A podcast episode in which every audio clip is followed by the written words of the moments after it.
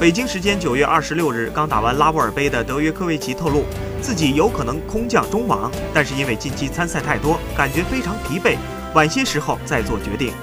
在温网和美网夺冠后，德约科维奇在积分榜上迅速上升至第三名。在纳达尔因伤退出亚洲赛季，损失一千一百分之后，塞尔维亚人仅仅落后其一千二百一十五个 ATP 积分。如果他能够参加中网和上海大师赛，并且夺冠，那么他就能获得一千五百分，从而反超纳达尔，回归到世界第一的位置。